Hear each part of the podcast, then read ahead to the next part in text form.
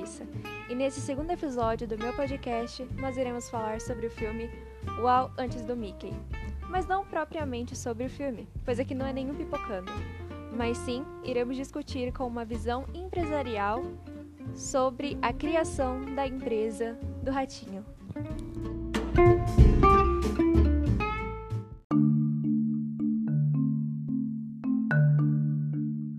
Bom, o foco para a discussão será a análise SWOT, que é uma das ferramentas mais simples e ao mesmo tempo úteis que uma empresa tem a seu dispor para entender o ambiente em que está inserida e criar uma base de informações necessárias para planejar o seu futuro. O termo SWOT é um acrônimo para forças, fraquezas, oportunidades e ameaças, respectivamente.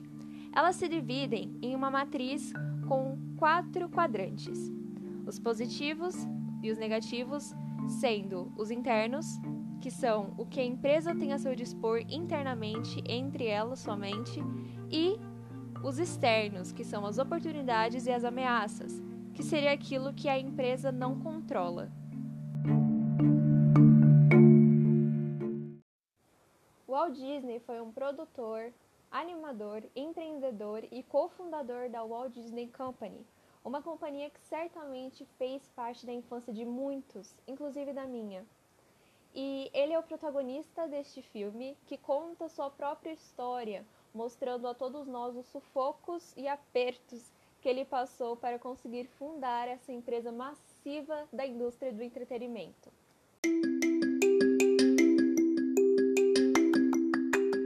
Começando agora a falar sobre a análise SWOT, nós podemos definir quais eram os pontos fortes da empresa de Walt Disney no começo. Eu creio que o Walt Disney ele tinha uma grande criatividade e era muito perseverante.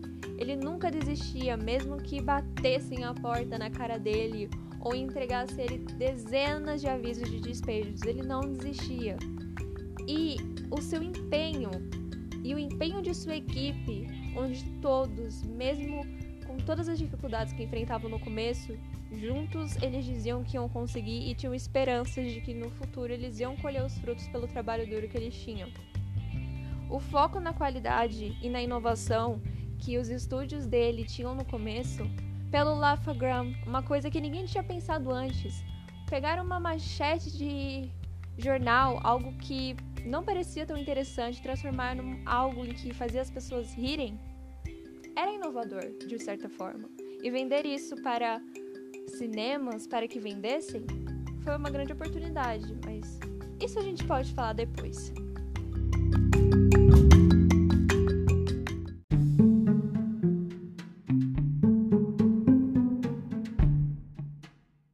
Agora falando dos pontos fracos da empresa do Ratinho.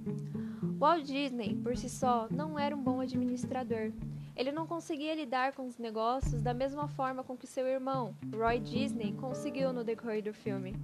Ele não tinha uma capacidade de negociar bem.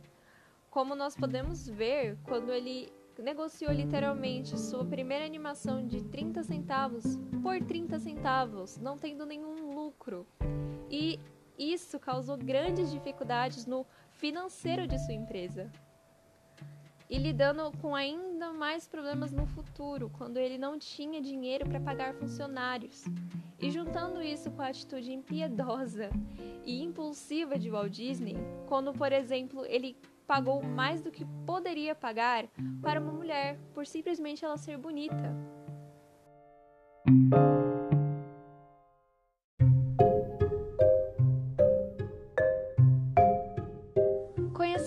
Pontos fortes e fracos de sua empresa, passamos agora para as oportunidades que o Walt Disney teve, que são nada mais nada menos que fatores externos que poderiam proporcionar à sua empresa algo positivo.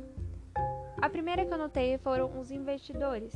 O Walt Disney logo no começo pede um investimento de 2 mil dólares de um amigo de família, a qual ele poderia ter usado para aprimorar os seus serviços na sua empresa que não foi muito bem utilizado. E a AMD Winker, uma distribuidora muito famosa da época, que estava muito interessada nas animações do Walt Disney.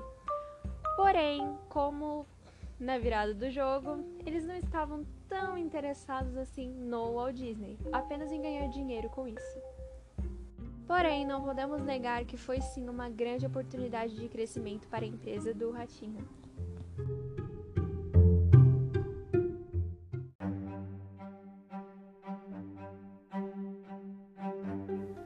Agora partindo para a área de ameaças. Aquilo que o Walt Disney não poderia controlar e que eram desfavoráveis à sua empresa. A concorrência é uma grande adversária. Como o próprio Disney falou durante o filme, ele entrou muito tarde na indústria de animação. A animação tinha começado a fazer sucesso havia muitos anos, ou seja, quando ele tentou entrar neste momento, já havia grandes estúdios e personagens consolidados que obtinham o maior controle do mercado. Então, essa foi uma grande adversidade para o Walt Disney vencer. E uma outra foi os acordos que ele fazia, acordos louros, a que ele não podia evitar da ação das pessoas com quem ele negociava. Por exemplo, o acordo que ele fez com a MG Winker, a distribuidora. Ele não esperava que, por exemplo, eles iam obter todos os direitos autorais, deixando nada para o criador da obra e, inclusive, colocando ele na parede para ver se ele conseguia se reinventar. Isso nunca foi esperado por Walt Disney, porque ele realmente confiava naquela empresa. E com o fim do filme e assim o fim do podcast, deixo aqui minhas considerações finais. Eu gostei muito do filme, foi uma ótima indicação do professor Tiago. Eu achei bem interessante a história da criação da empresa da Disney que por mais que o Walt Disney tenha sido um homem que foi muito relaxado sobre muitas coisas, ele ainda era persistente e conseguiu com muito esforço fundar essa empresa que fez parte da minha infância, com muitos filmes que eu amo. E eu gostei muito de fazer essa tarefa. Professor Thiago realmente bola as melhores tarefas pra gente fazer. Me fez entender muito mais o conteúdo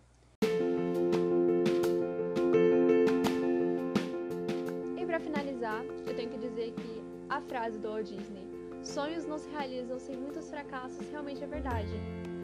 Mas ele poderia ter evitado muitos tropeços se tivesse pelo menos feito uma análise SWOT primeiro.